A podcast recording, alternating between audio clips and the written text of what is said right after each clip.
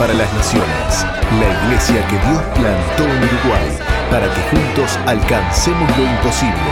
Comparte contigo desde este instante el amor, la fe, la esperanza, la vida de Jesús.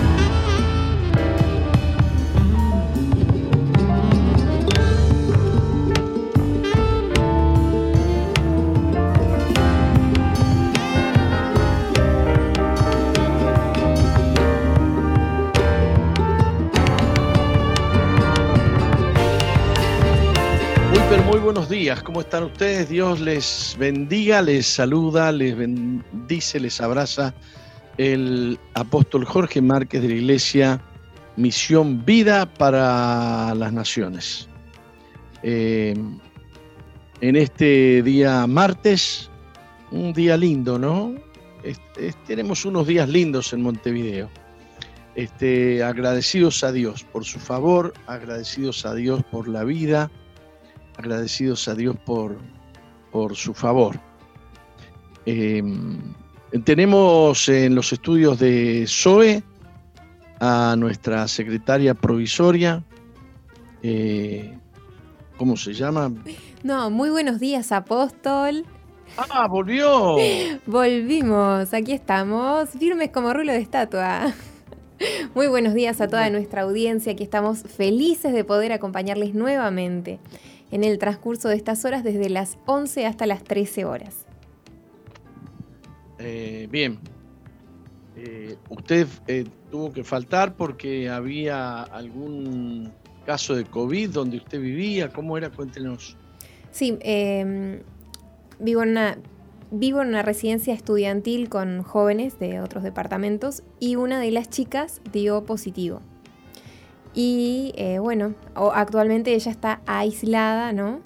El contacto es cero con ella ya hace días, desde el 23 de noviembre que no, tengo un que no tengo contacto con ella y el único contacto que tuve con ella fue de un minuto. El 23 de noviembre, imagínense, eh, me, recuerdo todas las fechas porque los médicos cuando vos hablas con ellos te, hacen todas esas preguntas, ¿viste? Bueno, ¿cuándo fue el último día que hablaste con esta persona? Eh, ¿Cuánto tiempo? Me preguntaron si había estado por más Em, de dos minutos hablando con esta persona. No, perdón, por si había estado hablando con esta persona a menos de dos metros de distancia por más de 15 minutos. Y, bueno, ah. gracias a Dios no, no pasó eso, no, estuve...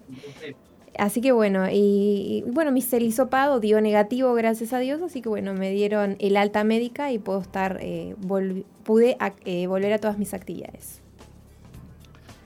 Muy bien, hablando de COVID entonces, o de coronavirus, eh, ayer se han hecho 4.117 eh, este, mediciones, ¿no? Análisis. Y se detectaron 207 nuevos casos. Esto pareciera ser em, un respiro, porque habíamos ascendido a 300 y pico, ¿no? Así es. Eh, de los 207 casos, 147 son de, mm, Montevideo.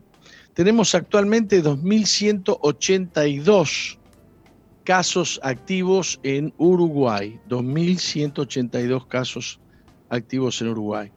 Hay 27 eh, personas de esos 2.182 casos que están eh, cursando cuidados intensivos. Eh, no pareciera ser una cifra muy importante todavía, pero ha crecido sensiblemente. Ha crecido sensiblemente y las autoridades están eh, preocupadas. Tengo entendido que Están multando algunos edificios que no tienen carteles que anuncian que no se puede entrar sin tapabocas. En el edificio donde yo vivo me han dicho que hay varios casos. Este, tenemos que extremar las medidas y bueno, a mí me, me gusta reforzarles el tema de que el jabón mata el virus. Así que tenemos que volver a insistir en el hecho de que eh, sería muy bueno que muchas veces al día, y especialmente si estamos en contacto con alguna persona o hemos hablado con alguna persona, nos fuéramos a lavar las manos, la cara y la nariz. La nariz es por donde más entran los virus, creo, tengo, creo entender eso. Entonces, jabonate, jabonate, es, es muy bueno. El jabón mata el, el virus, una cosa tan, tan sencilla, tan sencilla. Este, no podemos descuidar esas cosas, ¿no? Así es. En Uruguay se va a informar por mensaje de texto a personas que tuvieron contacto eh, con este positivo de COVID. El Ministerio de Salud Pública anunció que a partir de este lunes las personas que estuvieron en contacto con un caso positivo de coronavirus recibirán un mensaje de texto en sus teléfonos celulares. Este servicio de alerta está en principio disponible para clientes de Antel. Eh, o sea que usted y yo no, ¿no? Yo no tengo Antel y usted tampoco. No, tampoco. No nos va a llegar el mensajito los de Antel van a recibir ese mensaje. ¿Eh? Son privilegiados. Eh, quien reciba este mensaje deberá iniciar el aislamiento preventivo y consultar a su prestador de salud para que se le haga el test diagnóstico correspondiente. El mensaje será el siguiente el sistema de vigilancia de salud ha identificado que usted fue contacto de caso confirmado COVID.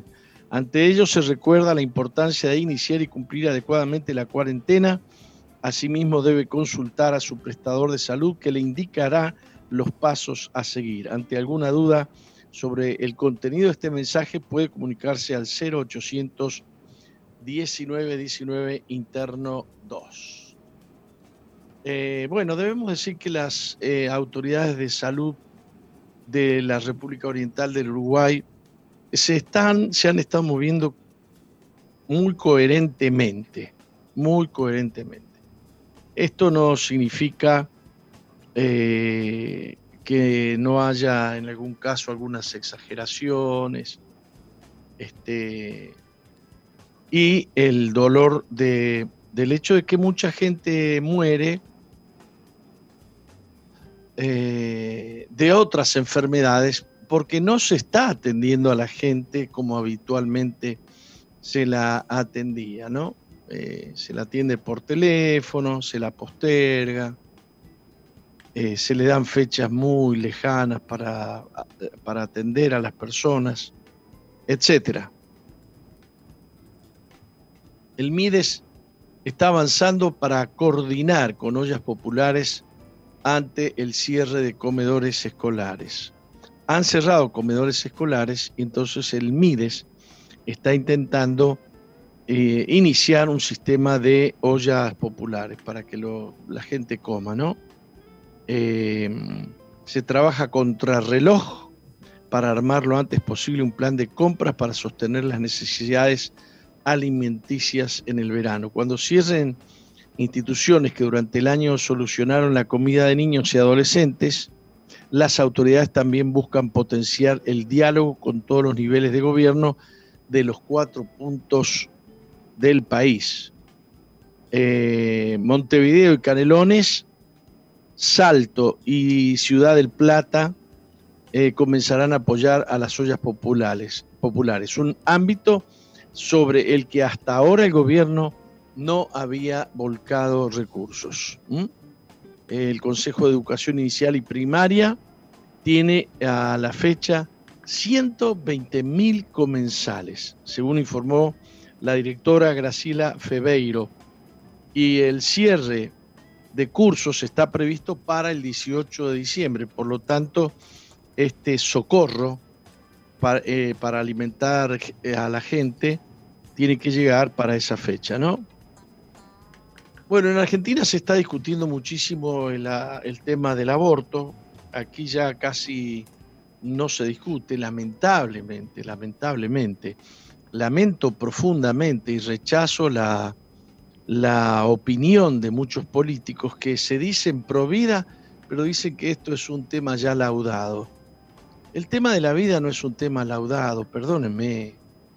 Eh, quieren dejar de defender la vida. Eh, es, muy mala, muy mala señal. Esto es política eh, correcta, ¿no? ¿Cómo se dice? Políticamente, políticamente correcto. pero se sigue, se sigue matando legalmente seres humanos. Y tenemos que estar escuchando las barrabasadas que termina diciendo el ministro de Salud Pública de, Argentina, que lo que hay en el vientre de la madre es un fenómeno. Todavía no se ha enterado este señor, este doctor, que el fenómeno ese tiene manos, que tiene pies, em, que se chupa el dedo, que hace malabarismos dentro del vientre de la madre. Puede ser tan ciego, puede ser tan necio que va a negar que ahí está en plena, em, en plena formación un ser humano, que está en, en, que es un ser humano, que es un ser humano. Si usted lo deja, ya va a ver que se trata de un ser humano. No puede especular acerca de que pudieran hacer un perro o un chancho de, un embarazo de una, de una mujer. No, no funciona, no funciona. Bien, Laura Vargas Roig, médico y docente de embriología de la Facultad de Ciencias Médicas de la Universidad Nacional de Cuyo, Mendoza, Argentina, describió el desarrollo del ser humano durante la vida prenatal, descartando que se trate de un fenómeno, como lo describió el ministro de Salud, Ginés González García. Vargas se presentó el 3 de diciembre en la tercera jornada de ponencias sobre el proyecto de, legislación del, eh, del aborto. La experta en bioquímica y biología molecular recordó que en el proceso de la fecundación se origina un ser viviente de la especie humana, que el embrión humano es un organismo y no solamente un conjunto de células, como suelen afirmar destacados abortistas. Y por último, que el término concepción biológicamente corresponde al proceso de fecundación. Debemos ser honestos intelectualmente como profesionales. Cuando hablamos de un embrión y de un feto humano, estamos hablando de un ser humano en una etapa de máxima vulnerabilidad y como tal merece todo nuestro cuidado, aseguró eh, la bioembrióloga. Eh, el embrión humano no es un fenómeno sino que el embrión humano es un nuevo ser humano en desarrollo. Es decir, es un nuevo individuo de la especie humana. Usted podrá decir no ha nacido. Bueno, una vez que ha nacido, sigue con su proceso, sigue con su proceso eh, eh, de la vida, de formación, de maduración, de, de maduración de determinados órganos este, también respondió con firmeza al ministro García, que calificó el fenómeno a los bebés en el vientre materno, que luego que aseguró que el aborto sería el mayor genocidio universal, dijo este hombre, si realmente fuera un ser humano, con lo cual afirmó lo que nosotros decimos, que se trata de un genocidio extraordinario. Más de 65 millones de seres humanos han sido muertos por abortos legales. Eh, y esto es terrible, esto es un genocidio. Eh, estoy hablando del planeta Tierra. Eh, esto es terrible. Esto es peor que cualquier guerra. Recuerden que se hacen esfuerzos terribles para que el mundo no olvide los 6 millones de judíos que fueron masacrados, el genocidio mm, de los judíos en la Segunda Guerra Mundial. Aquí estamos hablando de 10 veces más, 11 veces más, 15 veces más. 65 millones de seres humanos muertos por aborto legal. Antes del nacimiento, el desarrollo de todo ser humano abarca dos etapas, la embrionaria y la fetal, continuó Vargas. La etapa embrionaria comprende las ocho primeras semanas de desarrollo de cualquier ser humano, mientras que la etapa fetal comprende las 30 semanas posteriores. Es verdad que el embrión humano es, un, es su primer eh, día, eh, en su primer día de desarrollo, está formado por una célula, por dos células llamadas blastómeras en el segundo día y por miles de células cuando está terminando la octava semana de desarrollo, pero afirmar que el embrión humano es solamente un conjunto de células es una verdad a medias, o mejor dicho, un error, porque la genética, la epigenética, la biología molecular nos demuestran que el embrión humano es un organismo, es decir, un ser viviente compuesto por partes capaces de realizar ciertas funciones coordinadas. Según lo definido en el Diccionario Enciclopédico de Medicina de Leon Breyer, el cigoto, el huevo, que es una célula, que es el nombre específico que recibe el embrión unicelular, no es solamente una célula viva como, como es una neurona, por ejemplo, o un espermatozoide o un ovocito el cigoto es un organismo unicelular, no reconocerlo implica una falencia en los conocimientos embriológicos, afirmó la médica, eh, la, embrióloga. Este, es fundamental marcar la diferencia entre un organismo, inclusive unicelular como es el huevo, y un conjunto de células. Un organismo es un ser autónomo que tiene capacidad de autorregularse y en el que las células que lo conforman actúan de forma independiente y coordinada en función del todo. O sea, es un organismo que tiene ADN y que trabaja coordinadamente en función de lo que está escrito en el ADN sin intervención de terceros. Es fundamental mencionar que la dependencia de la madre no anula la autonomía biológica del embrión humano como individuo. Alguien diría, bueno, pero si no está la madre, muere. Eh, bueno, también, aunque sea nacido, muere. Si no está la madre o si no está alguien que, supla el lugar de la madre. Eh, nuestros pacientes, mostrarles las ecografías obstétricas y dejarles oír los latidos cardíacos, embrionarios o fetales para que tomen conocimiento de la realidad, debe ser un deber de la medicina. Cuando atendemos a una mujer embarazada, tenemos a nuestro lado dos pacientes, la madre y la persona por nacer. Por eso hay ginecólogos que están dedicados a, los aspectos de salud de la mujer y hay médicos que están abocados a la salud del bebé que está adentro del vientre. Eh, nuestro deber como médicos es respetar y cuidar las dos vidas. Esta es la declaración de, esta doctora de la Universidad Nacional de Cuyo, Mendoza, Argentina. Eh, el Reino Unido ya comenzó la vacunación masiva contra el coronavirus.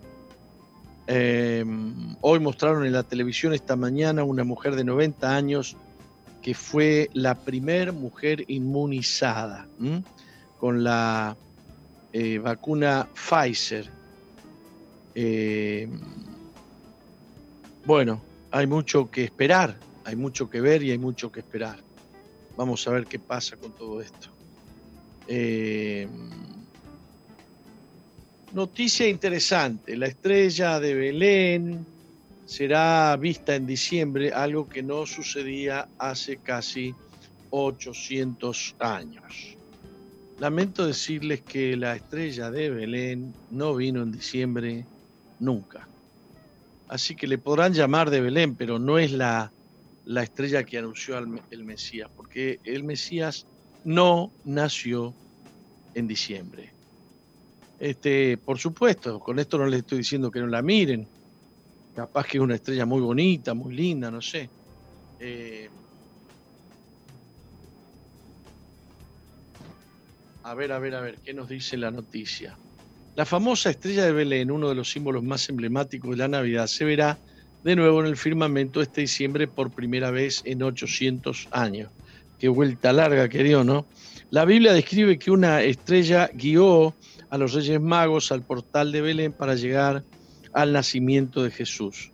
Eh, según el astrónomo Patrick Hartigan del Departamento de Física y Astronomía de la Universidad de Rice la estrella de Belén no es solo una estrella, sino una alineación planetaria única. Este fenómeno es una ilusión óptica causada por la posición de la Tierra en relación con el Sol, ya que los planetas obviamente nunca se unirán físicamente. La alineación de los planetas Júpiter y Saturno, un evento conocido como la Gran Conjunción, da como resultado la famosa o la llamada estrella de Belén de las Sagradas Escrituras. Este año Júpiter y Saturno estarán tan cerca que visualmente parecerá una sola estrella que brillará en el cielo. La estrella será perceptible a partir del 16 de diciembre, pero el día en que se observará mejor será el 21 de diciembre, coincidiendo con el solsticio de invierno. La mejor hora para ver este fenómeno será después de la puesta del sol, aproximadamente entre las 6 y las 7 de la tarde, y se observará en cualquier parte del mundo, aunque en mejores condiciones en zonas cercanas al Ecuador. La última vez que se observó en el cielo fue en la Edad Media, el 4 de marzo de 1226. Bueno, el 4 de marzo es otra cosa, ¿no? Eh, gracias también a esta alineación de Júpiter y Saturno. Y si vino en marzo, ¿por qué le pusieron la, estrella de Belén? Bueno, sigo sin entender algunas, algunas cosas, pero como usted verá, Nati, la pura verdad es que no conozco bien todas las cosas. Vamos a ser humildes, ¿no? Así es. Bueno, saludo a la audiencia que nos está escuchando a través de Facebook, a través de, de ¿cómo se dice? Del canal de YouTube de Misión Vida, a través de su fanpage. Así es. Este, y a las emisoras asociadas que ni las hemos mencionado. Las podemos mencionar si quiere. Al hecho de que esta al hecho de que esta transmisión sale también en diferido en la madrugada, ¿no? Así es. Bueno, si usted quiere, saludamos a las emisoras, medio rapidito. Le damos la bienvenida a Preferencia 95.1 en el departamento de Salto. Saludamos al lugar 90, eh, perdón, Preferencia 95.1 en Salto, el lugar 99.1 en San José. Le damos la bienvenida a Piedra Alta 105.5 en Florida, Radio Centro 102.7 en Durazno, Radio Bles 88.3 en San Juan, Argentina. También a la gente que está conectada a través de, de el Facebook de MBTV por medio de la página de Facebook de SOFM 91.5, también a través de, como usted decía, el canal de YouTube Misión Vida y a todos aquellos que se conectan a partir de las 4 de la madrugada. Bueno, eh, yo saludo a algunos de estos que me han saludado a mí, como Miriam Carro desde Tarariras, eh, Rodrigo Olivera, desde Aceguá me saluda. Eh, dice que su vida es bendecida gracias a Braca. Estoy orgulloso de haber estado eh, allí. Este, Rosana Ávila dice gloria a Dios por sus vidas. Saludos cordiales desde San Juan, desde San Luis, Argentina. Gracias, Rosana. Eh, José Luis Joselo. Bendiciones desde Cantabria, España. Dios te bendiga, José Luis. Este, María del Carmen Jiménez dice, Dios les bendiga y los cubra con su sangre preciosa. Eh, eh, muy bueno es saber a través de sus palabras cosas que muchas veces son ocultas. Yo creo que es un asesino culpable por parte de madre y de mm, quien lo hace. Dios nos proteja y nos dé conocimiento. Ya quedó claro que ese verso de que la pobre mujer y qué sé yo y qué sé cuánto, que se ve obligada, era un simple argumento, era un simple argumento. Es lamentable. Le dieron el derecho a la mujer por su propia y sola voluntad de matar a su propio hijo y esto sigue siendo un crimen desde todo punto de vista, desde el punto de vista científico, desde el punto de vista eh, religioso. Nos están quedando dos minutos y les cuento que en Estados Unidos son más proclives a invitar a la gente a las reuniones presenciales que a las reuniones online este, hay un gran porcentaje de cristianos que han perdido, digamos, la práctica de asistir a la iglesia. Habrá que hacer un gran esfuerzo para que la gente asista. Eh, según los datos publicados por el grupo Barna, aunque el 62% de los cristianos que son miembros de alguna congregación en los Estados Unidos esperan que las iglesias continúen utilizando medios digitales para reunir a personas después de la pandemia, eh, cerca de dos tercios, 64%, dice estar abiertos a invitar a alguna persona a asistir a un culto presencial, mientras que el 40% se plantea hacerlo en el caso de los servicios online. Están dispuestos a invitar a amigos, familiares o conocidos a participar en los servicios online, pero las reuniones presenciales siguen siendo el medio de invitación más atractivo. Les cuento que esta tarde a las siete y media tenemos eh, la reunión de liderazgo de la iglesia, aquellos que enseñan la palabra de Dios en hogares. Tenés que entrar en nuestra página web de misionvida.org y averiguar dónde hay un hogar donde la gente se reúne los días jueves. Los días martes hablamos con los líderes que dan esas lecciones y les ayudamos a crecer. Así que a las siete y media los líderes tienen que estar atentos porque se les va a mandar un link para que puedan entrar. Y hoy vamos a hablar de la fe. Vamos a hablar de la fe que vence. Hemos estado hablando mm, en este tiempo de la vida que vence, de la vida victoriosa. Y en este tiempo de COVID-19 hemos visto a los que sucumben y hemos visto a los que, este, a los que vencen. Pero hay un elemento que, opera en la victoria y es la fe. La fe, la fe eh, que vence. Eh, esta es eh, la victoria. Dice que nosotros hemos vencido al mundo. Y esta es la victoria que ha vencido al mundo, nuestra, nuestra fe. Vamos a ver si agregamos un poquito más eh, de conocimiento a esto que acabo de decirles. Adelantarles a los creyentes que me escuchan, nunca digas que tú oraste con fe y que Dios no oyó o no contestó, nunca digas eso, porque la fe ha sido dada por Dios precisamente para poner en tus manos el poder de producir las obras eh, de Dios. A cualquiera que dijere a este monte, quítate y échate en el mar, y no dudar en, en su corazón, sino que creyere en su corazón que lo que dice le será hecho, lo que diga le será hecho. La Biblia, la palabra de Dios, no habla, no anda con ambigüedades, sino con certezas. Si algo falló, fue el cristiano. Si algo falló, es eso que él decía que era fe, pero no era fe. Pero si era fe, la cosa se produce. Vamos a un corte. Enseguida volvemos. No cambies la sintonía. Enseguida regresamos con Misión Vida.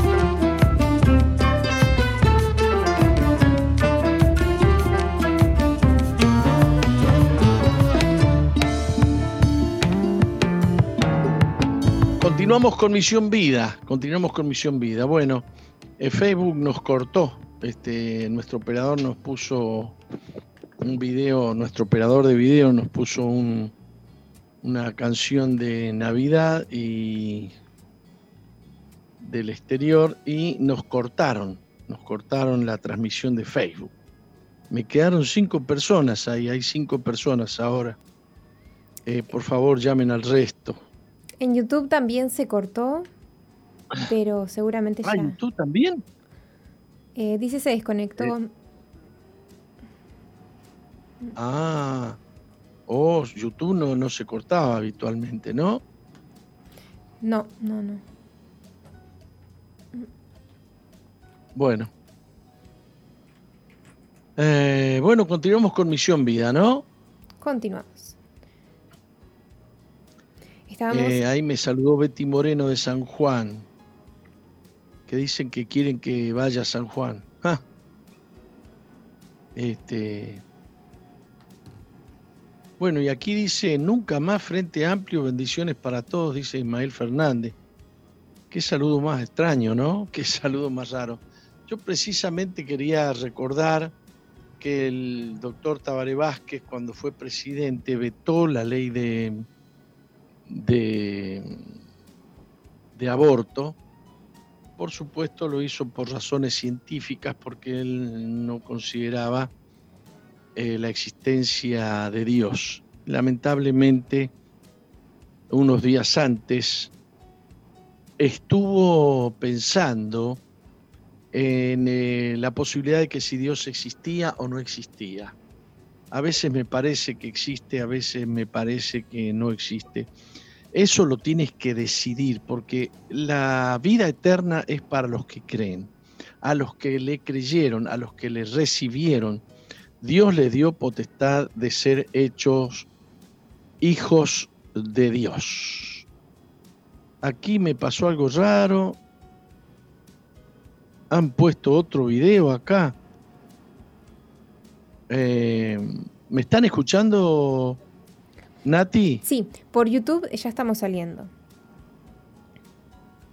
Ah, bueno, me apareció otro video a mí.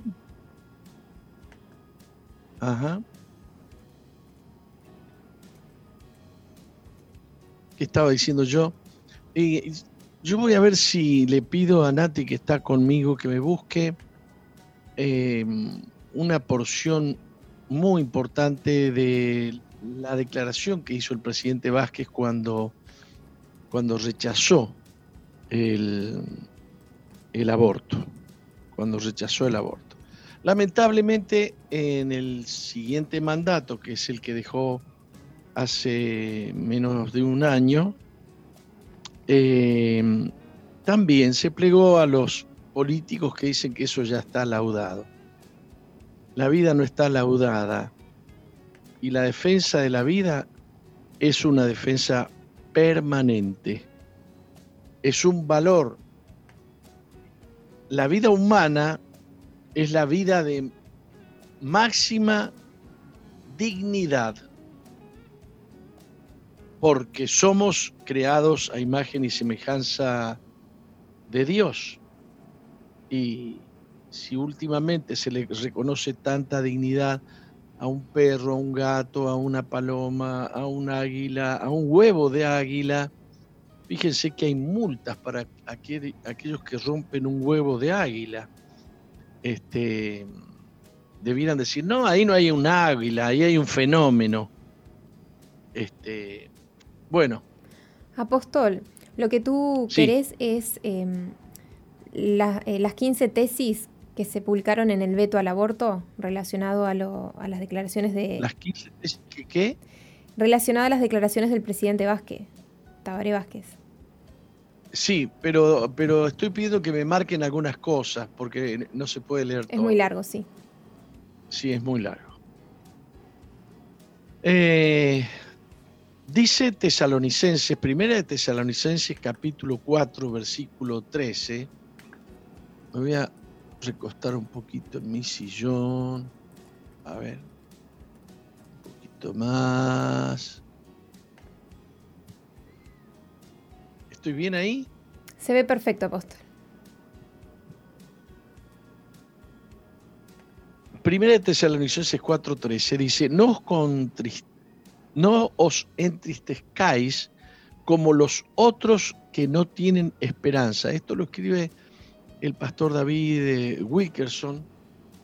Em, y pone un titular que dice que la esperanza no es un sentimiento, como el amor no es un sentimiento. La gente cree que el amor es un sentimiento. No, no, la esperanza no es un sentimiento el amor tampoco es un sentimiento. Eh, pero no vamos a hablar de eso ahora.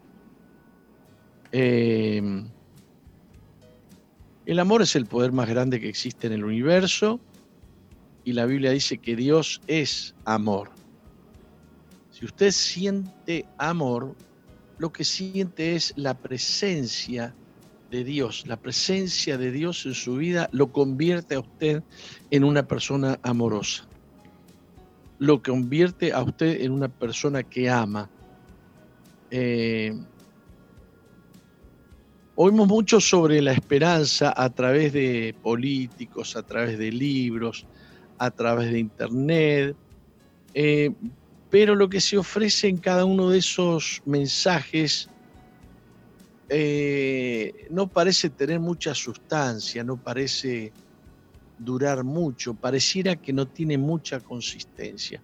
Y hemos descubierto andando el tiempo que las promesas o las esperanzas que nos dan algunos políticos son eh, esperanzas eh, tipo de, de, elecciones, esperanzas dirigidas a, a lograr votos, y parece ser que cuando llegan a sentarse en el sillón presidencial o en donde se sienten, se olvidan de muchas cosas que prometieron y hacen cosas realmente distintas a las que prometieron. Hay una hipocresía y hay una falsedad en el mundo que ya no tiene nombre, no tiene nombre. Es posible que nos entusiasmemos, que nos animemos por lo que escuchamos a través de estos mensajes que pueden ser culturales, pueden ser científicos, pueden ser políticos, pero lo que ofrecen no es una esperanza fija y experimentada, pronto se desvanece. Lo que se desvanece no es esperanza. Lo mismo pasa con la fe. Una fe que se desvanece no es fe. La fe es la que nos da victoria en todas las circunstancias de nuestra vida y la Biblia habla de que Dios nos ha dado a nosotros una esperanza viva, una esperanza viva. Está hablando no de un sentimiento, sino que está hablando de algo que tiene vida, que entra en nosotros. El mundo entero desea tener una esperanza firme, que no se caiga, que no dependa de circunstancias. Esa esperanza no es un sentimiento. ¿Cuántas veces te ha fallado alguna expectativa o alguna especie de esperanza que tenías por alguna cuestión que habías pensado, que habías sentido, pero cuántas veces se desvaneció, ¿no? Eh, cuántas veces ha sido aplastada esa esperanza humana. Yo diría que le podemos mencionar esperanza humana a esa esperanza que se desvanece. Pero la que, esperanza que Dios nos da no se desvanece. El clamor interno de multitudes en todo el mundo en este momento es, alguien en algún lugar, por favor, deme algo de esperanza que dure. Lo que estamos necesitando es una esperanza que dure, no una eh, esperanza que se derrita con el primer fueguito. ¿eh? Muchos libros maravillosos han sido escritos por personas que mantuvieron la esperanza a través de sus tragedias terribles y a través de sus dificultades.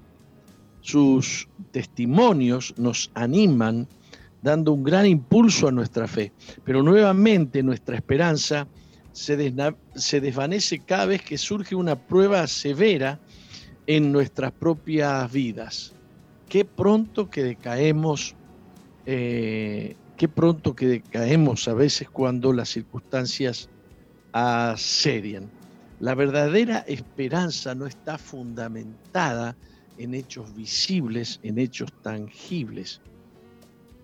Cuando tenemos la esperanza, puede ser que sufrimos, pero la esperanza no nos abandona, la esperanza no nos deja. Los sufrimientos que soportamos destruyen cualquier esperanza humana o, cualquier fe que creíamos tener. Pero eso no es la esperanza que Dios nos da. El libro de Hebreos nos dice que tenemos una esperanza puesta delante de nosotros, la cual tenemos como segura y firme ancla del alma y que penetra hasta adentro del velo cuando Hebreos dice que penetra hasta dentro del velo, está haciendo alusión que esta esperanza nos hace entrar en el lugar santísimo. No cualquiera entra en el lugar santísimo. El que tiene la esperanza viva, ese penetra hasta el otro lado del velo, es decir, pasa del lugar santo del templo al lugar santísimo el camino hacia la esperanza comienza con estar completamente seguros de que con Dios estamos bien, aunque las circunstancias digan otra cosa. Estábamos hablando de la seguridad que tenemos eh, de paz con Dios, justificados pues por la fe, tenemos paz con Dios, dice la Biblia en Romanos capítulo 5, por medio de nuestro Señor Jesucristo. Eh, de la misma manera, Pablo ora y el Dios de esperanza os llene de todo gozo y paz en el creer para que abundéis en esperanza por el poder del Espíritu Santo. Estamos hablando de una esperanza sostenida por el poder del Espíritu Santo. Según Pablo, cuando se trata del tema de la esperanza, la obra del Espíritu Santo debe estar involucrada. Es Dios el que sostiene entonces la esperanza de los cristianos. Es el Espíritu Santo, que es Dios, el que sostiene esa esperanza, el que nos mantiene aferrados a la paz de Dios, a la fe en Dios y al hecho de que estamos totalmente protegidos y a salvo, a pesar de cualquier circunstancia, es Dios el que, el que garantiza la esperanza. Por supuesto que esto es para aquellos que viven en comunión con Dios, es para aquellos que buscamos a Dios cada día, que buscamos a Dios cada mañana, que buscamos a Dios con todo nuestro este, eh, corazón. En un famoso y antiguo himno de la iglesia, Edward Mott escribió, mi esperanza se basa en nada menos que la sangre y la justicia de Jesús. Mi esperanza no está fundamentada, basada o no tiene raíces en algún hecho eh, humano, histórico, que me haga sentir mejor. Mi esperanza está basada en la fe que tengo que la eh, eh, en la sangre y en la justicia de Jesús en la cruz de, del Calvario. De hecho, esto es paz. Creer en la promesa de Dios de que por la fe en la sangre derramada por Cristo Jesús en la cruz del Calvario, Él me considera a mí un hijo de Dios. Él me considera a mí justo. Mi justicia no sirve para nada me es transferida su justicia.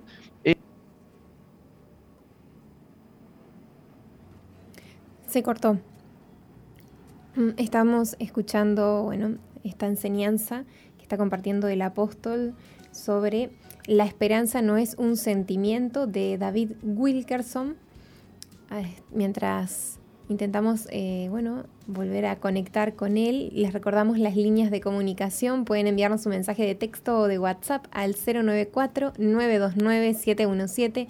También si nos estás escuchando desde otro país, puedes hacerlo anteponiendo más 598-94-929-717.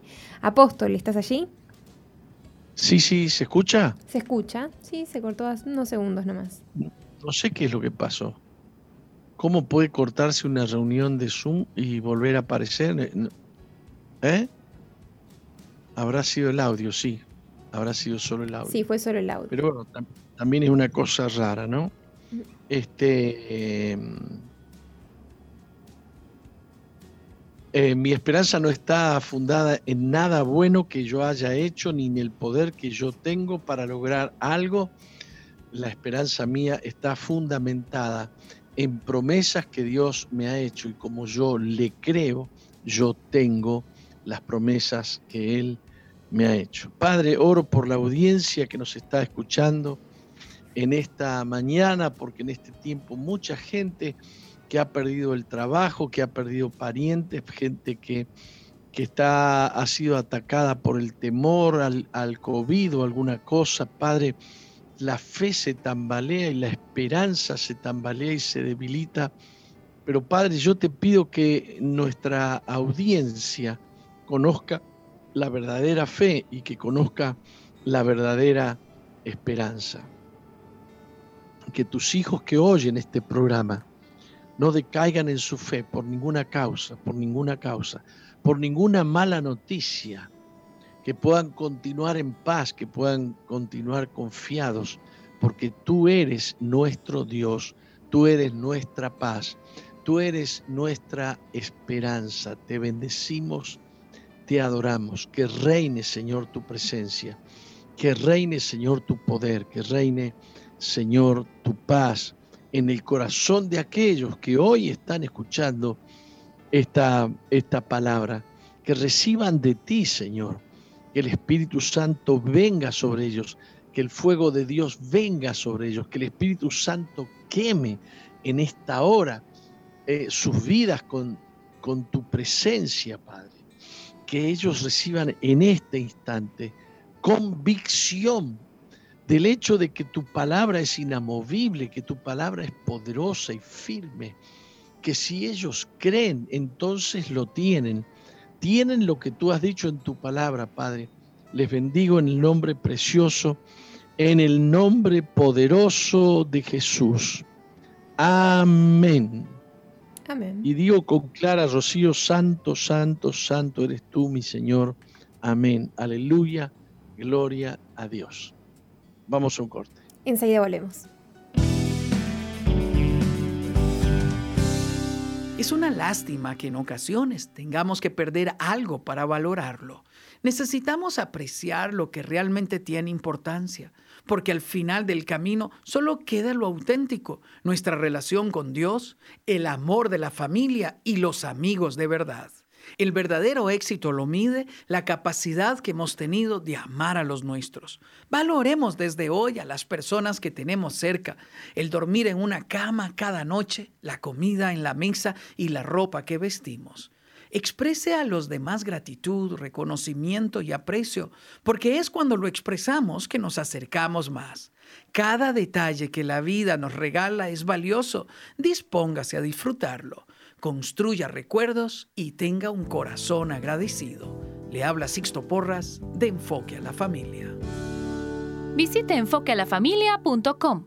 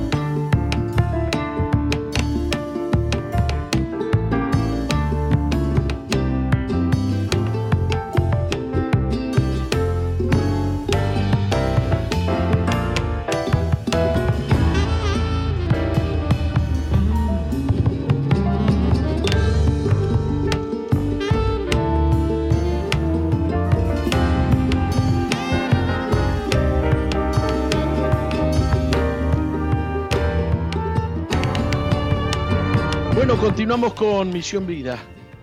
Continuamos con Misión Vida. Qué lindo tema musical. Nuestro eh, todavía no es pastor, todavía no es pastor, pero es nuestro referente espiritual de la iglesia Misión Vida en Tarariras. ¿eh? Es el autor de esta canción y el que canta. Para nosotros el Tano. El Tano un lindo hombre de Dios con un pasado complicado, muy complicado, pero finalmente el Evangelio llegó a su vida, el Evangelio lo tocó, lo, lo transformó. Dios le dio una bellísima esposa. Este, hace poquito estuvimos eh, allí en Tarariras. Eh, yo, por mi parte, agradecido de, haber visitado Tarariras después de varios años que no, que no había ido. Este, me vine muy bendecido, muy bendecido. agradecido a Dios, ¿no? Dios bendiga a todos nuestros hermanos de la Iglesia Misión Vida en Tarariras. Y Dios bendiga a toda nuestra audiencia en esta mañana, ¿no? Les quiero leer como les dije antes, un fragmento del veto a la ley de llamada de interrupción voluntaria del embarazo enviado a la Asamblea General. A la Asamblea General. Eh, el doctor Tabaré Vázquez, cuando fue mm, en su primer presidencia, vetó eh, esta ley que habían aprobado los legisladores y se fundamentó en razones científicas. Este, es largo, es larga la argumentación, pero alguien extrajo algunas frases eh, que tienen mucho contenido humano por lo cual el doctor Tabaré Vázquez eh, actuó como actuó. Hay consenso en que el aborto es un mal social que hay que evitar. Digamos, yo estuve muy cerca de las sesiones de la Cámara de Diputados y de Senadores que aprobaron esa, esa ley que vetó el presidente Vázquez. Y de ambas partes, los que estaban en contra del aborto y los que estaban a favor del aborto, decían es un mal social, es un problema y hasta algún senador se paró, eh, me acuerdo clarito de Guidobro, eh, que dijo, es un asesinato. Yo digo, lo tocó Dios a este. Sí, sí, se, se destruye una vida. Dijo, pero ¿qué pasó? Cayó el Espíritu Santo. No, no, no, dijo, pero es una destrucción necesaria. Entonces, y votó a favor del aborto hay, cosas que no se entienden, ¿no? ¿Eh? Me acuerdo clarito del senador Guidobro. Me mantuve tan. Porque yo estaba ahí en la barra. Yo, este hombre lo tocó Dios. Hizo una argumentación tan hermosa a favor de la vida. Y dijo, bueno, pero eh, le damos le damos el derecho al policía de llevar un arma que puede matar a alguien, le damos eh, un fusil a un soldado que puede matar a, alguien, y son muertes legales, dice, muertes legales. Bueno, esta también es una desgracia, toda muerte de una vida es una desgracia, qué sé yo todo lo que dijo, me hubiera gustado filmarlo. Y al final dice, voto a favor del aborto. Por eso el doctor Tabaré Vázquez dice, hay consenso en que el aborto es un mal social que hay que evitar. Sin embargo, en los países en que se ha eh, liberalizado el aborto, estos han aumentado. En los Estados Unidos, en los primeros 10 años, se triplicó la cifra y se mantiene. La costumbre se instaló. Lo mismo sucedió en España. Estoy leyendo frases que tienen Mm, frases de la argumentación del presidente Vázquez para vetar la ley. La legislación no puede desconocer la realidad de la existencia de vida humana en su etapa de gestación. Escuche bien, vida humana en su etapa de gestación. No es que es un fenómeno o es un grupito de células es vida humana en gestación. Y dice también, el verdadero grado de civilización de una nación se mide por cómo protege a los más necesitados. Es impresionante el argumento que yo escuché hace poquito que hablaba de las naciones civilizadas. Y este señor que argumentaba y decía, ¿quiénes son las naciones más civilizadas? Las de la bomba atómica, la de la Segunda Guerra Mundial, los países de la, de la Segunda Guerra Mundial, perdón, de la Primera Guerra Mundial, esos son los más civilizados. Entonces, ¿qué es una nación civilizada? Y yo encuentro las palabras del doctor Tabaré Vázquez, una verdad muy grande, que el verdadero grado de civilización de una nación se mide por cómo se protege a los más necesitados. Por eso se debe proteger más a los más débiles, porque el criterio no es ya el valor del sujeto en función de los afectos que suscitan los demás o de la utilidad que presta, sino el valor que resulta de su mera existencia. Yo considero tan sabias estas palabras, ¿no? Tan bien puestas, ¿no? Una persona vale no porque, porque me despierta cariño, porque me despierta afecto. Una persona vale no porque presta mucha utilidad a la sociedad, no, una persona vale simplemente porque existe. De, ahí surge el verdadero valor de las personas. El proyecto aprobado dice el eh, Tabaré Vázquez, genera una fuente de discriminación injusta hacia aquellos médicos que entienden que su, que su conciencia les impide realizar aborto. Se, se pretendió tanto obligar a los médicos bajo el pretexto de que el aborto es una cuestión de salud pública y se lo pone bajo ese parámetro para considerarlo obligatorio, cuando en realidad los médicos han estudiado para no para quitar vidas, sino para salvar vidas, ¿no?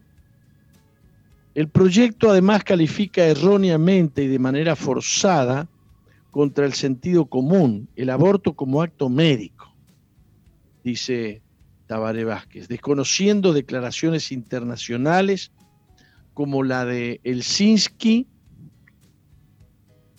y Tokio, que han sido asumidas en el ámbito del Mercosur, que vienen siendo objeto de internalización eh, expresa en nuestro país desde 1996 y que son reflejo de los principios de la medicina hipocrática que caracterizan al médico por actuar a favor de la vida y de la integridad física. Es más adecuado buscar una solución basada en la solidaridad que permita promocionar a la mujer y a su criatura, otorgándole la libertad de poder optar por otras vías y de esta forma salvar a los dos. Es menester atacar a las verdaderas causas del aborto en nuestro país y que surgen de nuestra realidad socioeconómica, existe un gran número de mujeres, particularmente de los sectores más carenciados, que soportan la carga del hogar solas. Para ello hay que rodear a la mujer desamparada de la indispensable protección solidaria, en vez de facilitarle el aborto. Ah, yo quiero orar en esta mañana. ¿Sabe qué? A mí no me llega eso de que ya fue laudada la vida con una ley. Ya existe una ley de aborto y que digan lo que digan. La vida debe ser defendida ahora y siempre. Oro que surjan diputados o senadores valientes, que como, hizo el Frente Amplio, durante varios periodos gubernamentales presentó proyectos de ley de aborto y eran sistemáticamente rebotadas y lo hicieron una y dos y tres y cuatro hasta que en la quinta lograron la aprobación. Lo hicieron muchas veces. ¿por qué nosotros, los que defendemos la vida, no podemos presentar un proyecto para derogar, para aplastar esta maldición que opera sobre nuestro país por causa de la falta de respeto a la dignidad humana? La dignidad humana no es la dignidad de los que han nacido, la dignidad humana es la de los seres humanos en cualquiera de las etapas de su vida. Y la etapa de gestación es una de las etapas de la vida del ser humano. Eh, así que quiero que me acompañe. Yo oro que se levanten personas valientes, ¿no? Eh, padre, en esta mañana junto a la audiencia que me acompaña, quiero presentarme delante de ti, quiero pedirte perdón por esta nación que endureció su corazón a través de votaciones, endureció su corazón contra la vida. Padre, yo quiero pedirte perdón por lo que no hicimos. Te pido perdón por lo que no defendimos. Te quiero pedir perdón junto a nuestra audiencia por aquellos líderes políticos que tan fácilmente levantaron la mano para aprobar la muerte del indefenso que está en el vientre de su madre. Padre, te pido en el nombre de Jesús que tú aumentes la sensibilidad de los uruguayos, que tú aumentes la sensibilidad de los cristianos, Padre, para socorrer a las mujeres pobres, a las que tienen muchos hijos, a las que dicen que no querían quedar embarazadas, pero tuvieron, tuvieron relaciones sexuales. No se quieren privar de las relaciones sexuales, pero quieren privar una vida. Padre mío, ten misericordia de esta nación. Te pido en esta mañana que tú levantes legisladores que promuevan una ley que erradique el aborto. Te lo suplico, Padre, en el nombre bendito de Jesús. A ti, Señor, toda gloria. A ti, Señor, toda honra. En el nombre bendito de Jesús, en el nombre poderoso de Jesús. Amén y amén. Ah, bueno, eh, nos plegamos a este movimiento de pañuelos celestes de Argentina. Están luchando para que no se implante por la fuerza de, los legisladores eh, este, esta atrocidad, este genocidio, que es el aborto legalizado. Bendecimos a Argentina, bendecimos los gobernantes de las provincias, bendecimos a las provincias que se han vuelto en contra del aborto. Padre, glorifica tu nombre, Señor. Padre, exalta tu nombre. Bendice a esos legisladores que defienden la vida, Señor. Te lo pedimos en el nombre glorioso de Jesús. Padre, venimos escandalizados de ver cómo los organismos internacionales eh, empujan, presionan dictatorialmente eh, para que las naciones promuevan leyes de aborto. Te pedimos perdón, Padre. Te bendecimos en el nombre precioso de Jesús. Amén. Amén. Bueno, este, apesadumbrado por esto, apesadumbrado por esto. Cada vez más veo gente que detesta a la gente para reemplazar la gente por el amor a los animales.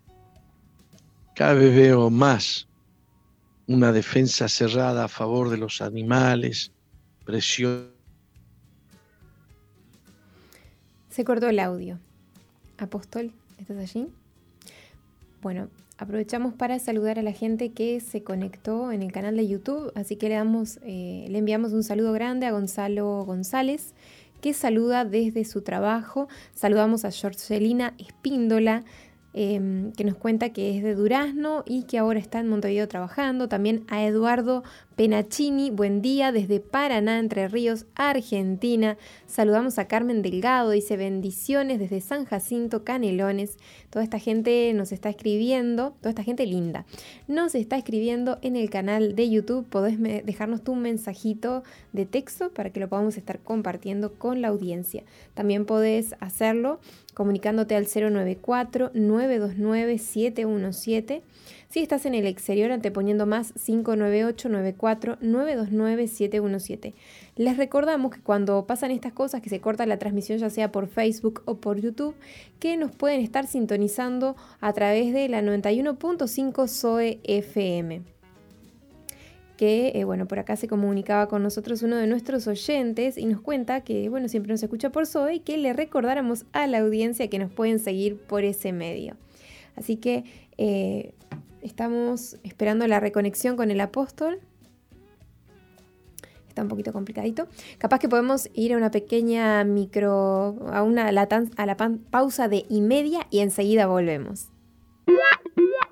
Sigue al apóstol Jorge Márquez en su fanpage en Facebook, Jorge Márquez.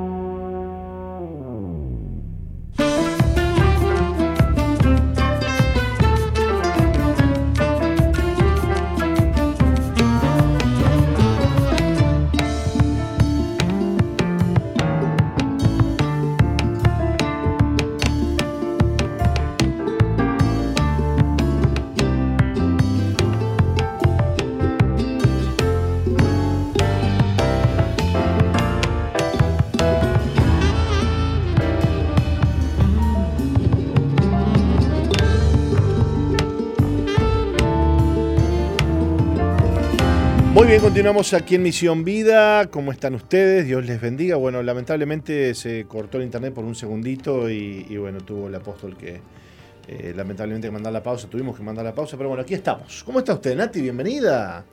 Muy, muy buen mediodía, Pastor Martín. Aquí estamos. Una sobreviviente del COVID.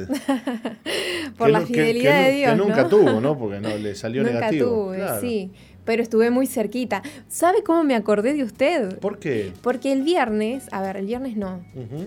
La semana pasada No usted había dicho, eh, acá en la radio, usted dijo, Sí. ¿sabe Nati que yo nunca estuve cerca de un caso positivo de coronavirus? O sea, no sé si usted recuerda que usted dijo como que nunca había tenido un caso cercano. Y yo dije, uy, ahora yo sí lo tengo. Eh, pero bueno, Te asustaste. sí, obvio, sí, obvio. Pero bueno, Dios nos da esa paz, esa tranquilidad de que Él está al control de todas las cosas y que todo, todo, si hubiese sido que tuviese, o bueno, está, gracias a Dios sé que no tengo, eh, todo nos ayuda para bien, ¿no? Porque todo es permitido por Dios con un propósito. Eso, eso. Este, y bueno, pero gracias a Dios estás acá de vuelta, Nati, y nosotros bendecidos por, por poder continuar con, con el programa. ¿Tenemos algún saludo de la gente, algún mensajito que usted pueda este, contarnos por allí? Los compartí en el bloque anterior los saludos. Ah, bueno, bárbaro. Pero igualmente les recordamos la línea de comunicación. Eh, les contamos que como estamos en vivo no podemos Sí. recibir llamadas porque me estaban llamando recién al número de la radio. Eh, pero acá tenemos, por ejemplo, a, a ver, a Sara que dice, Dios les bendiga, hermanos, los escucho desde hace años, sigan adelante, muchas bendiciones. Soy Sara desde el barrio Manga. De su, de su barrio, pastor. Bueno, ¿será mi hija? No, no, no, no, no. 094-929-717 para escribirnos o eh, si estás en el exterior anteponiendo más 598-94-929-717. Bárbaro, bárbaro. Bueno, muy bien. Este, usted puede comunicarse con nosotros entonces a, los distintos medios que tenemos de comunicación. Péguese una vueltita por la página de SOE, soe.com.uy. Péguese una vueltita por allí, que allí va a poder encontrar eh, la programación de la radio, va a poder encontrar también el audio en vivo de la radio. Estamos este, transmitiendo en vivo hacia la página, así que nos pueden escuchar desde ahí. Nos pueden ver a través de MBTV, a través de Facebook y a través también de YouTube. Estamos en vivo y en directo con el programa Misión Vida para las Naciones. Bueno, el apóstol hablaba hoy eh, sobre el tema de que, bueno, hoy es martes y los días martes tenemos la bendición de compartir con eh, los líderes de nuestra iglesia una reunión especial y bendecida. Esta reunión que dedicamos especialmente para orar por nuestro liderazgo, para estar juntos, para compartir la palabra, para aprender de la palabra de Dios y estar en comunión unos con otros. Así que no falten, es una invitación especial, más que una invitación, es una, ¿cómo le puedo decir? Una obligación que tenemos delante de Dios, ¿no? De, prepararnos, de, estar juntos, de compartir y, estar listos para lo que va a ser todo lo, que se va a realizar el fin de, más que el fin de semana, el día jueves en, en los grupos amigos y prepararnos también para que la gente se congregue el fin de semana. Así que hoy martes en los distintos anexos de nuestra iglesia. Además, aquí en la iglesia central nos reunimos para compartir la reunión de líderes. Recordemos que eh, a partir de las 19.45 el apóstol tiene un tiempo especial en vivo e indirecto con todos nosotros eh, dándonos una enseñanza y bueno, después ya retomamos desde el mismo anexo compartiendo la lección y orando juntos. ¿eh? La veo que se ríe sola allí de aquel lado, Nati. ¿Por qué? No, no, eh, mi, mi, sonrisa ya está en mi cara. Ah, no, no. Bueno, por acá tenemos porque me las estoy ingeniando para escuchar los mensajes de la audiencia. Entonces, mientras ah, usted hablaba, era una cara de picardía, porque mientras usted hablaba, yo sinceramente no lo estaba escuchando. Bueno, usted sabe que mi, abuela, mi abuela decía, este, el que solo se ríe de, de sus picardías se acuerda. Bueno, yo me estaba riendo de la picardía que me estaba mandando, porque mientras usted estaba hablando, yo desconecté los auriculares, lo dejé de escuchar. Y los puso en el celular. Y los puse en el celular para escuchar los audios de la audiencia. Bueno, ¿y qué dice la audiencia? por acá tenemos a Ada, que se comunicaba con nosotros y nos enviaba sus saludos y que siempre estaba escuchando el programa. Y bueno, eh, por acá tenemos a Sara, que no es su hija, que dice que, bueno, donde vive el pastor capaz que lo ve, dice, pero como no lo conoce a usted, dice, eh, que, no se da cuenta, capaz que si lo cruza, porque ella es de manga también. Ah, mire usted. Y dice que su radio está siempre prendida en su casa las 24 horas del día con parlantes afuera, no se pierda, pastor. Felicitaciones a Sara. Tengo que pasar por ahí entonces y escuchar. Qué lindo, qué lindo. Bueno, vamos a, reflexionar, Nati, ¿qué te parece? Me parece muy bien. Eh, en el pasaje del Salmo 47, 4, Él nos elegirá nuestras heredades, dice este Salmo 47, 4. Y eh, tiene un título esta reflexión de hoy eh, que dice, permitamos a Dios ordenar nuestro destino. nuestros enemigos quieren asignarnos una porción muy funesta. Este, ¿Qué sería funesto, Nati? Eh, como tétrico, como funesto lo peor. Lo peor, ¿no? Sí. Eh, algo que desagradable, digamos. Funesto creo que es lo, sí, lo peor. Eh, pero no seremos entregados en sus manos. El Señor hará que parezcamos, perdón, que permanezcamos en nuestro sitio, en nuestro lugar, asignado por su infinita sabiduría. Qué importante es que podamos creer que nuestro destino está en las manos de Dios y que Dios es sabio. La Biblia dice, yo sé los pensamientos que tengo acerca de vosotros, dice el Señor, pensamientos de bien y no de mal, para daros el fin que esperáis.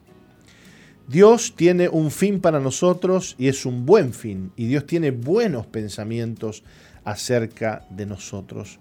¿Sabes que una de las cosas, Nati, que nos hace tener temor y, e inseguridad y un montón de dudas es pensar de Dios de forma incorrecta? Cuando uno piensa de Dios de forma incorrecta, entonces comienza a temer. A veces le atribuimos a Dios cosas que nos han hecho nuestros padres, por ejemplo. Si tu padre nunca estuvo, nunca te atendió, nunca te, eh, te ayudó, entonces la tendencia es a verlo a Dios como un Dios desinteresado, lejano, que no se importa de ti, que no le importan tus problemas. Sin embargo, esto está muy lejos de la verdad. Dios es un Dios bueno, es un Dios Padre, que se preocupa por nuestro futuro. No podemos estar angustiados por nuestro futuro. Me encanta este, esta porción del Salmo 47. Él nos elegirá nuestras heredades. ¿Mm? ¿Usted se acuerda de la historia de Abraham y su sobrino Lot? Recuerdo. ¿Recuerda cuando Dios le dijo, bueno, sepárense, ¿no? Porque Dios le había dicho a Abraham, vete de tu tierra y de tu parentela. Y Abraham se fue con el sobrinito preferido a dar vuelta por ahí. Sí. Pero llegó un momento que se armó el lío, porque se iba a armar el lío, porque Dios ya le había dicho a Abraham, vete de tu tierra y vete de tu parentela. Y este se llevó a la parentela con él. ¿Y qué pasó? Se armó el lío. Empezaron a haber problemas entre los pastores de Lot y los pastores de Abraham, y unos se peleaban contra otros, ¿no? Que tus ovejas me comieron el pasto, y que tus ovejas se metieron del lado mío, y mirá el lío que armamos. Y dice, bueno, le dijo Abraham, mirá este Lot, para que no haya problemas este, entre nosotros, nos vamos a separar. ¿Eh? La mejor decisión. Así que yo que soy bueno, dijo Abraham, en otras palabras, no, no le dijo eso, pero bueno, mira, te voy a dejar que elijas a dónde quieres ir. Y Lot me levantó la cabeza y veía allá en el fondo unas pasturas, dijo, hasta acá, maravilloso. Lo, lo, garroneo al tío, dijo. Este, le gano de mano y me voy al mejor lugar, ¿viste? De un lado estaba verde. Esa viveza criolla. Es la viveza criolla. Este, Lot dijo, me agarro la, aquello ya contra las montañitas, ¿viste? Una cosa maravillosa. Y del otro lado estaba medio, medio feo. Y bueno, le dijo, está bien, le dijo Abraham a Lot. Y Lot se, se fue caminando. ¿Sabes para dónde se fue Lot? Podrás creer a dónde se fue. Muy lindo todo. Para el lado de Sodoma y Gomorra. Se metió en un lío porque no dejó Lot que Jehová le elija la heredad. La eligió él. ¿eh? Este. Y Abraham estaba confiando en Dios. No estaba confiando en lo que a él le parecía. Como somos muchas veces, ¿no? Porque por agarrar lo que nos gusta o lo que nosotros queremos, o por tratar de ser vivos, como dijiste vos recién, terminamos cayendo en una gran trampa y así fue la trampa en la que cayó Lot, ¿no? Terminó un desastre porque se metió en la boca del lobo, se metió en una civilización que estaba corrompida, lo tuvo que ir a sacar su tío a Lot con, su gente armada, porque si no lo sacaba se lo, se lo, mataban. Bueno, terrible la situación este, de Lot eh, por haber elegido él la heredad. Eh, qué lindo que vos puedas confiar en Dios para que Él sea quien elija lo que vos necesitas. Una cosa es que vos lo elijas y otra cosa es que lo elija Dios. Y aquí tenemos un lío, porque a veces no estamos dispuestos a ceder nuestros gustos personales, nuestros deseos personales. Eh, son cosas como muy, ¿cómo te puedo decir? Como muy nuestras. Y a veces en nuestro deseo de tomar nuestras decisiones, lo hacemos a un ladito a Dios, ¿viste? Dice, no, Dios, mira, vos dejame que yo voy a hacer esto, vos dejame que yo voy a hacer lo otro. Y no nos damos cuenta que estamos sacrificando lo mejor de Dios por nosotros ponernos a elegir lo que tendría que elegirnos Dios. Así que en este día eh, podemos poner la confianza en Dios para que Él nos dé la heredad, para que Él nos dé su bendición. No sea que vos la quieras tomar por la fuerza, no sea que vos la quieras tomar porque a vos te gusta, o porque a vos te parece, o porque a vos te conviene, sino que sea Dios el que elija tu destino. ¿eh? Que sea Dios el que elija tu destino. ¿Podés descansar hoy en las manos de Dios? Vos que estás tan preocupado por casarte, por ejemplo. ¿Con quién me voy a casar? Y esto y que lo otro, y aquello y que acá. Y si le decís, Señor, elegí vos. Elegí vos, elegí vos para mí. No quiero elegir yo. Quiero que vos elijas por mí, que vos me des la heredad que tú crees que a mí me corresponde. Qué lindo es eso, ¿no? Dejar que Dios elija, ¿no? Porque uno a veces piensa que está tomando la mejor decisión, pero qué importante que es primero consultar con Dios, ¿no? Para caminar seguro, ¿no? Hacia ese destino que Dios tiene para nosotros. Claro, después están aquellos que dicen, no, pero vos sos libre, vos tenés que, elegir, vos tenés que decidir tu vida, el otro. Vos podés decirle a esos que hablan así, decirle, mirá, mi decisión, mi decisión, mi libre albedrío, elige que Dios elija. ¿Qué le parece? Sí, y cuán, cuán bueno es después mirar hacia atrás y poder sonreír, de decir, wow, consulté con Dios y mirar los resultados. Exacto, si hubiera elegido yo... Hubiese elegido mal. Hubiese elegido mal. Sí. Hubiese elegido mal. Eh, Lot eligió mal, eligió por vista. Ah, qué lindo, qué hermoso, qué bonito, qué campo, qué pradera, qué otro, y se estaba metiendo la boca al lobo. Claro, el apóstol hablaba el, domingo, eh, el domingo pasado, creo que fue el domingo pasado, sobre el departamento de marketing del infierno, ¿viste? Este, entonces él decía que, claro, que el infierno tiene un departamento de marketing extraordinario. Ah, como ese que llegó al, llegó este a iba, se, murió y... vendedores de humo. Claro, se murió y vio unos carteles fantásticos de mujeres semidesnudas y, y, baile y cosas, y dijo, chao, me voy al infierno. Dijo, cuando llegó al infierno, lo agarraron dos demonios y lo, machacaban con unos pinchos. Y dice, y esto no es lo que yo vi. Ah, vaya a quejarse con el departamento de marketing, le dijeron. Claro, es así. Cuando uno elige, este, cuando uno elige, eh, no está eligiendo lo mejor. Pero cuando Dios es el que elige, Dios sabe lo que nosotros necesitamos. ¿Nos vamos a una pausa, Nati? Vamos y enseguida volvemos, que ya tenemos el testimonio del día de hoy. Vamos. No cambies, ya volvemos con Misión, Vida. Sigue al apóstol Jorge Márquez en su fanpage en, Facebook, Jorge Márquez.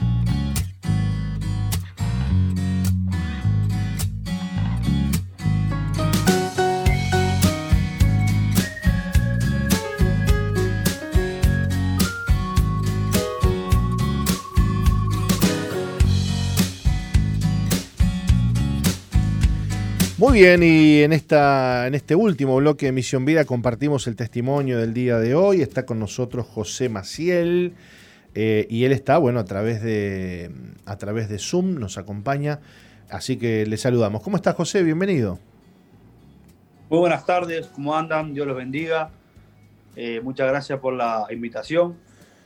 Eh, es un placer compartir mi, mi testimonio y bueno, que sea de bendición. José, no, gracias a vos por, por tomarte este tiempo y acompañarnos este, desde, desde San José. Entiendo que estás en San José, ¿no? Sí. Bueno, le vamos a pedir a Nati que nos lea tu historia y ya conversamos. Bien. José es el único varón de cuatro hermanos. Se crió en un ambiente donde la contención y el amor por parte de su padre escaseaban. Esto afectó su vida buscando satisfacer esa necesidad fuera del hogar. Entonces, en la calle, a sus 16 años, comenzó a drogarse. Por 10 años consumió pasta base al punto de querer morir. Lo perdió todo, familia, casa, trabajo. Pero estando en tal situación recordó las palabras de un pastor que tiempo atrás le había predicado a Cristo, su mensaje de salvación, perdón y liberación.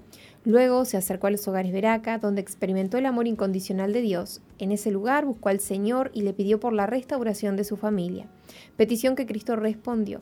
Hoy disfruta de una vida que nunca imaginó junto con su esposa y sus cuatro hijos. Es matrimonio de apoyo en el hogar, lidera un grupo de amigos, sirven en una escuelita para niños, además reparten alimentos a los más necesitados a través de una olla popular. Aunque aún sabe que le falta mucho por alcanzar, entiende que Dios lo ha elegido con un propósito y es testificar del poder restaurador de nuestro Señor. Qué lindo. Bueno, qué, cambio, ¿no? El de tu vida, eh, José. Eh, muy fuerte todo lo que viviste, pero hoy estás contando otra historia, ¿no? Para la gente que nos escucha, eh, bueno, contanos cómo, eh, cómo es eso de que escaseaba el amor, la contención. bueno, nada, yo soy el único varón de la familia, tengo tres hermanas y nada, tengo un padre que no, no fue policía, pero era estricto, era como un militar. Entonces al varón no se le daba afecto. Eh, nunca, nunca lo culpé porque después de grande me di cuenta que él me dio lo que a él le dieron, que es imposible dar lo que no tenés. Él nunca me abrazó, nunca me dijo te amo, pero bueno, yo siempre peleaba con mi madre porque yo le decía que no me quería mamá siempre me dice que sí, que él te quiere, pero él es así, fíjate, habla con él. Y yo no, no, me quería acercar a él. Hasta que a los 20 años empecé a trabajar con él. Y ahí estábamos de lunes a viernes, las 24 horas del día, y él, y me entré a, dar, a dar cuenta de cosas de mi padre y él mías que no sabíamos y que yo me crié con él. Claro. Nunca hubo un diálogo con mi padre ni nada, que lo amo, es obvio. Pero bueno, eso me afectó un poco, ¿no? El tema de que yo siempre le dije a mi madre, después de grande, si bien yo era varón, era, era un niño y al niño tenés que darle afecto. Claro. Entonces yo me, yo me sentía como sapo de otro pozo, ¿no? Si bien él no se daba cuenta, no lo hacía queriendo, eh, a mí me afectó un poco. Y bueno, me tomé malas decisiones. Entré a ver en otro entorno, entré a ver lo que en mi casa no había y empecé a tomar malas decisiones. Y bueno. ¿Te, pegó toda esta situación eh, para un lado que te terminó destruyendo la vida, no? Sí, eh, yo pasa que yo empecé a tener amistades y, con otras familias que sí me escuchaban, me, me, tenían un poco de afecto, entonces yo me juntaba más con ellos. Y bueno, pero no era un buen ambiente. Y entonces me entré a vincular con gente que se drogaba claro. y todo. Y yo en ese tiempo que ni cigarro fumaba. Y tal, pero me entré a estar todo el día con ellos y estudiaba con ellos. Y em, empecé con un porrito, después entré a mezclar otras cosas y todo, y terminé en la pasta base al poco tiempo. ¿Qué pasó después que empezaste a consumir pasta base? ¿Cómo, ¿Cómo se fue deteriorando tu vida? Eh, yo empecé a consumir, a lo, primero nadie se daba cuenta, nunca se dieron cuenta hasta que confesé, pero porque yo a los 16 estudiaba y, a la tarde trabajaba y cuando cobraba me drogaba, pero el lunes siempre estaba para estudiar y trabajar y me drogaba los fines de, de semana. Pero después cambié de, trabajo, era más el sueldo. Y bueno, y ahí empecé a faltar al trabajo. Empecé a ir sin dormir, después empecé a faltar, después ya no iba por 3, 4 días. Claro. Y ahí se empezaron a dar cuenta. Yo cobraba un muy, muy buen sueldo un viernes y el lunes ya estaba pidiendo plata, entonces ya entraban a sospechar. ¿Qué te gastabas el sueldo en un día? No, en tres días, tres, cuatro días, cobraba, yo tenía, no sé, 20 años, cobraba 40, 45 mil pesos. Y eh, trabajaba con mi padre ahí. Y ya para el lunes ya le estaba pidiendo plata a mi, a mi viejo. Y ahí ya entraban a sospechar.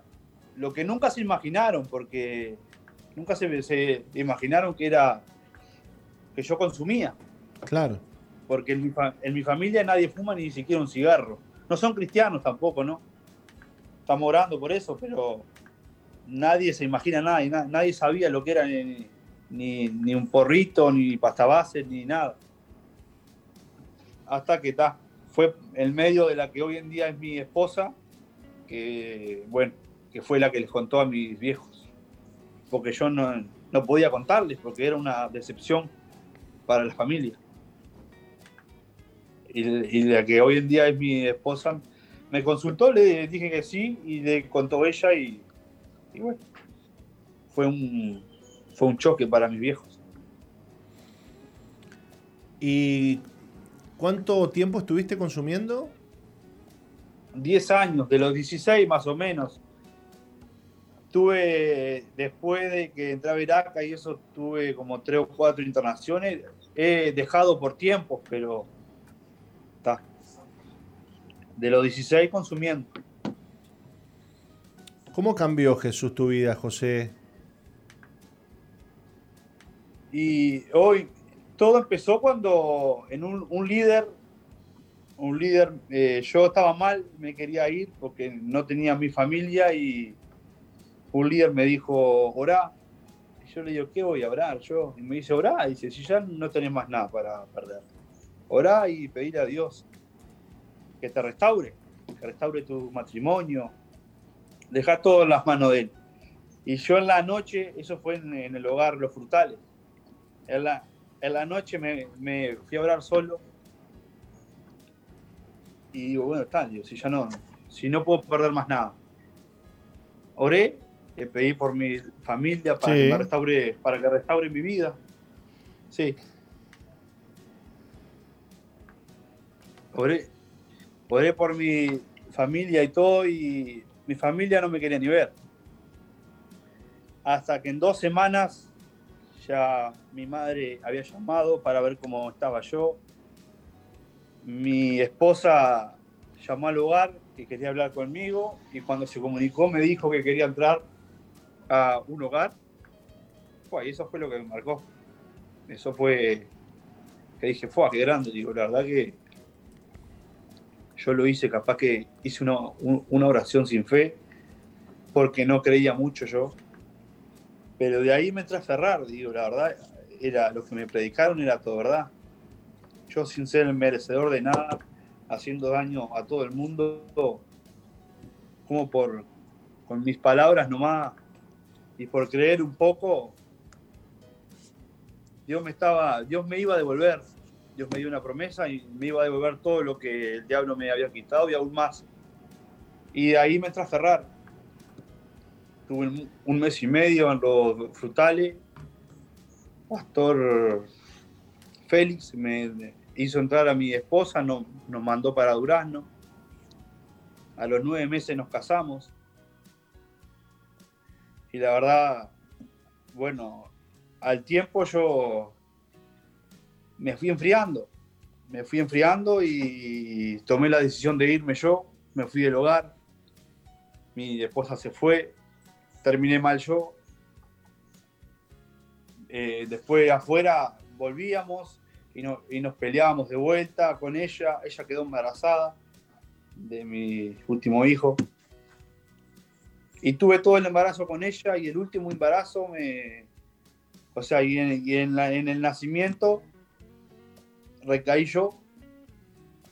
Y de ahí fue cuando caí bajo, que el diablo me entró a acusar de que no servía para nada, de que cómo iba a dejar a mi hijo recién nacido solo por la madre, y bueno, fue cuando me quise suicidar, que agarró un cuchillo en las piedras, en, una cantera que estaba seca. Me corto las venas y me tiré para atrás. Yo estaba bajo el efecto de pastillas y alcohol y, droga, obvio. Y bueno, digo, hasta, hasta acá llegué, porque no podía más. Lloraba, lloraba y lloraba. Me corté las venas y me tiré para atrás y dije, chao yo intentando, o sea, o sea, escapando de este mundo que hice todo mal. Eso, eso fue después de casarme y todo, ¿no? Sí. Que yo ya no aguanto, ya no aguanto más. Y no sé cuánto tiempo pasó, pero seguía de noche. Que me despierto en, un hospital y había una asistente social ahí y una psicóloga y no sé qué ahí. Y me querían trasladar para, para el Vilar de Vos porque yo había atentado contra mi vida y era un, era un peligro para, para, la sociedad, porque yo consumía y había atentado contra mi vida, podía atentar contra la vida de los demás. Y está, y yo explicándole que yo, yo, yo, soy, yo soy consumidor, que no soy loco, le digo, no, no, ¿cómo voy a matar a alguien más? Y bueno, me iban a trasladar y en un descuido salí yo, salí corriendo y corrí como el último día. Y está, y en una me. Está, entré por la cantera ese y salí por otro lado y no me encontraron más. Y fui, y fui hasta la casa de, un pastor que fue la primera vez que me predicó él. No me voy a olvidar más el día que me predicó porque fue el día que me marcó mi vida. Y fui, le, pedí ayuda y él habló con mi madre y todo y me mandaron para acá a los días, ¿no? Y bueno, acá llegué, estaba, eh, después a las dos semanas capaz que me quería ir, y en Villa García Dios me habló me dijo que yo iba a pasar lo mismo, si me iba, iba, iba a huir de lo que Él tiene para mí.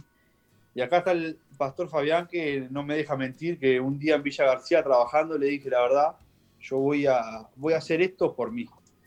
Lo voy a hacer por mí y sé que Dios va a restaurar todo y que, que se haga la voluntad de Él eh, una vez en mi vida. Y voy a dejar que fluya. Ahora, José, ¿cuánta, cuánta locura, cuánta, cuánta frustración y también cuánta misericordia la de Dios, ¿no? Hoy estás contando una historia después de toda la travesía que has pasado, de todos tus escapes, tus, tus deseos de, morir. Eh, hoy tenés vida, tenés gozo. ¿Cómo estás hoy? Nos queda nada, nos pasamos un minuto, pero eh, queremos saber cómo, cómo está José hoy. Y hoy, hoy estoy más feliz que nunca. Eh, sigo en el proceso, estoy hace un año y largo. pero mi matrimonio cambió, mi vida cambió, tengo una vida paralela, no, no, ya no me drogo, no, no eh, es más, ya, ya no soy yo, sino, sino que ya me fijo en el... Un día vine pidiendo ayuda y hoy doy ayuda a todo, a todo el que puedo, hablo con el pastor de mi barrio, me mandan mensajes, madres o padres, tíos, que a, ayudarme a mi sobrino, a mi hijo, y a todo el que puedo yo lo ayudo un día vine pidiendo ayuda y hoy estoy para ayudar. Si, bien estoy en el proceso, me fijo por el de lado y ya no por mí, porque Dios solo sé que sigo orando y hoy estoy para servir. Qué lindo, José, qué, lindo escucharte. Y bueno, lo que nos estás contando nos genera mucha expectativa, porque eh, sin duda que Dios recién ha comenzado y la obra que tiene por delante para vos es muy grande y muy linda. Te mandamos un abrazo y nos alegramos mucho de que Dios te haya rescatado y te haya salvado de la misma muerte. ¿eh? Bueno, muchas gracias. Dios lo bendiga y estoy a las órdenes. Gracias, querido. Un abrazo para ti también a la distancia y que Dios bendiga a tu familia. Qué linda historia, Nati. Qué, qué tremendo, ¿no? Me lo imaginaba José ahí tirado en la cuneta. Bueno, está, me muero, dijo. Y Dios lo salvó, ¿no? Así es. Así que hay esperanza para todos aquellos que nos están escuchando. Si te encontrás, eh, capaz que no en una, en una cuneta, pero en una situación similar, eh, hay esperanza para tu vida. Y que podemos huir de, los enfermeros, del Vilar de Bo, de todo el mundo, pero de Dios no, no nos vamos a escapar nunca. Así es.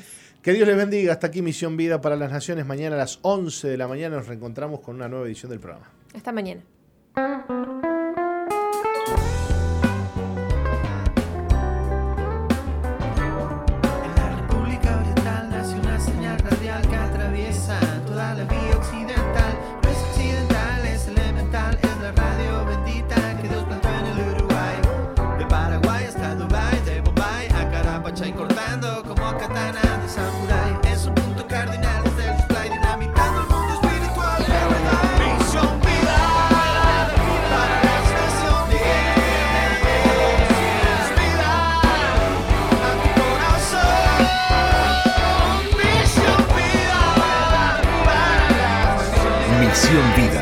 Iglesia que Dios plantó en Uruguay para que juntos alcancemos lo imposible presentó su programa exclusivo que conduce el apóstol Jorge Márquez.